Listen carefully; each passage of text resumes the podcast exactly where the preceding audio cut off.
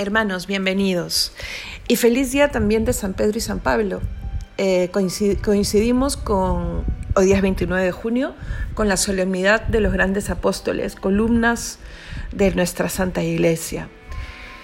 Hoy día, ya nuestro penúltimo día de reunión, he querido separarlo para hacer como una, eh, un breve resumen de aquello que hemos recibido en las cuatro principales revelaciones, ¿vale? Hemos recorrido la historia mm, que preparó a la iglesia para recibir esta devoción eh, de boca del mismo Cristo, porque al haber escuchado las cuatro revelaciones, hemos visto cómo es Él el que le da esta catequesis a Santa Margarita. Entonces vamos a repasarlas así muy, muy puntualmente, ¿vale? Primera, 1673 el gran amor del corazón de Jesús se muestra, ¿no? Y le dice a Santa Margarita, este es el amor que tengo por ustedes, por los hombres, y, esto son, y estas las gracias que quiero darles, muy especialmente a través de tu medio, ¿no? O sea, muestra su corazón y la elige, ¿vale? Segunda revelación, 1674. El corazón de Jesús sumará lo dicho anteriormente y así sufre este corazón. Le muestra su dolor y le dice por qué sufre. Por los desprecios de los hombres, por las ingratitudes. Le dará además el significado que tendrá su imagen, ¿no? Y, es más, vincula una promesa y dice, esta imagen contiene las llamas, la herida, la corona de espinas y la cruz, que y así debe ser venerada. ¿Vale? Tercera revelación, 1674.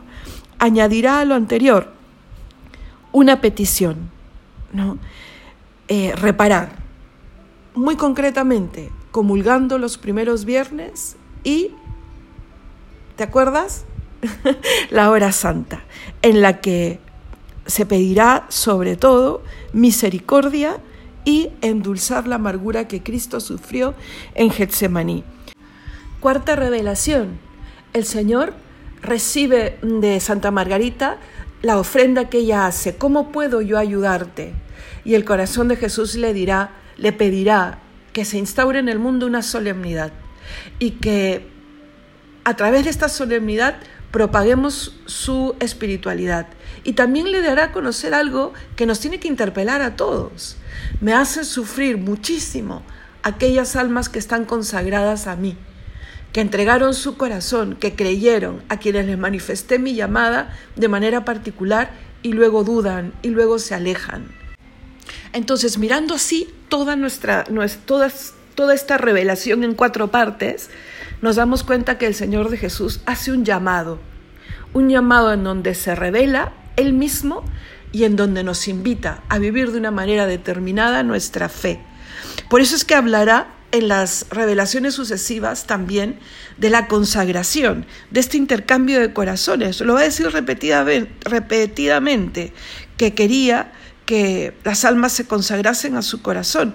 Y es más, eh, Santa Margarita escribirá algunas oraciones eh, de puño y letra de cómo consagrarse, ¿no?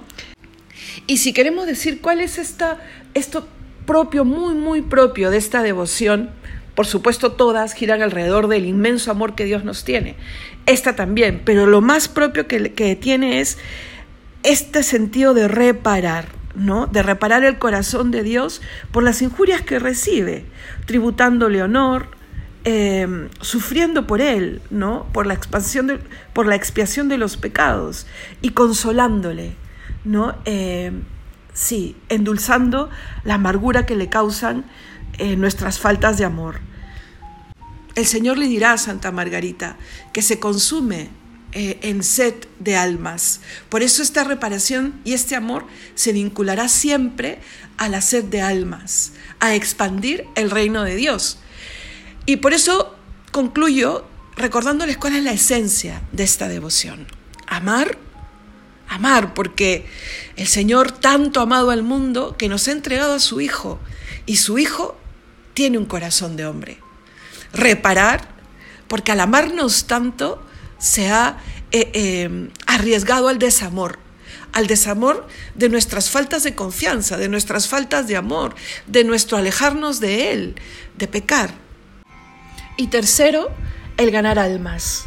El Señor, eh, todo lo que ha hecho aquí en la tierra desde su encarnación ha sido salvar al hombre.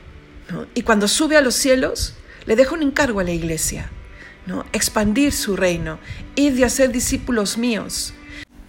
Por eso, hermanos, no olvidarnos que esta devoción es profundamente apostólica. Entonces, resumiendo, amar, reparar y ganar almas, la esencia de nuestra devoción.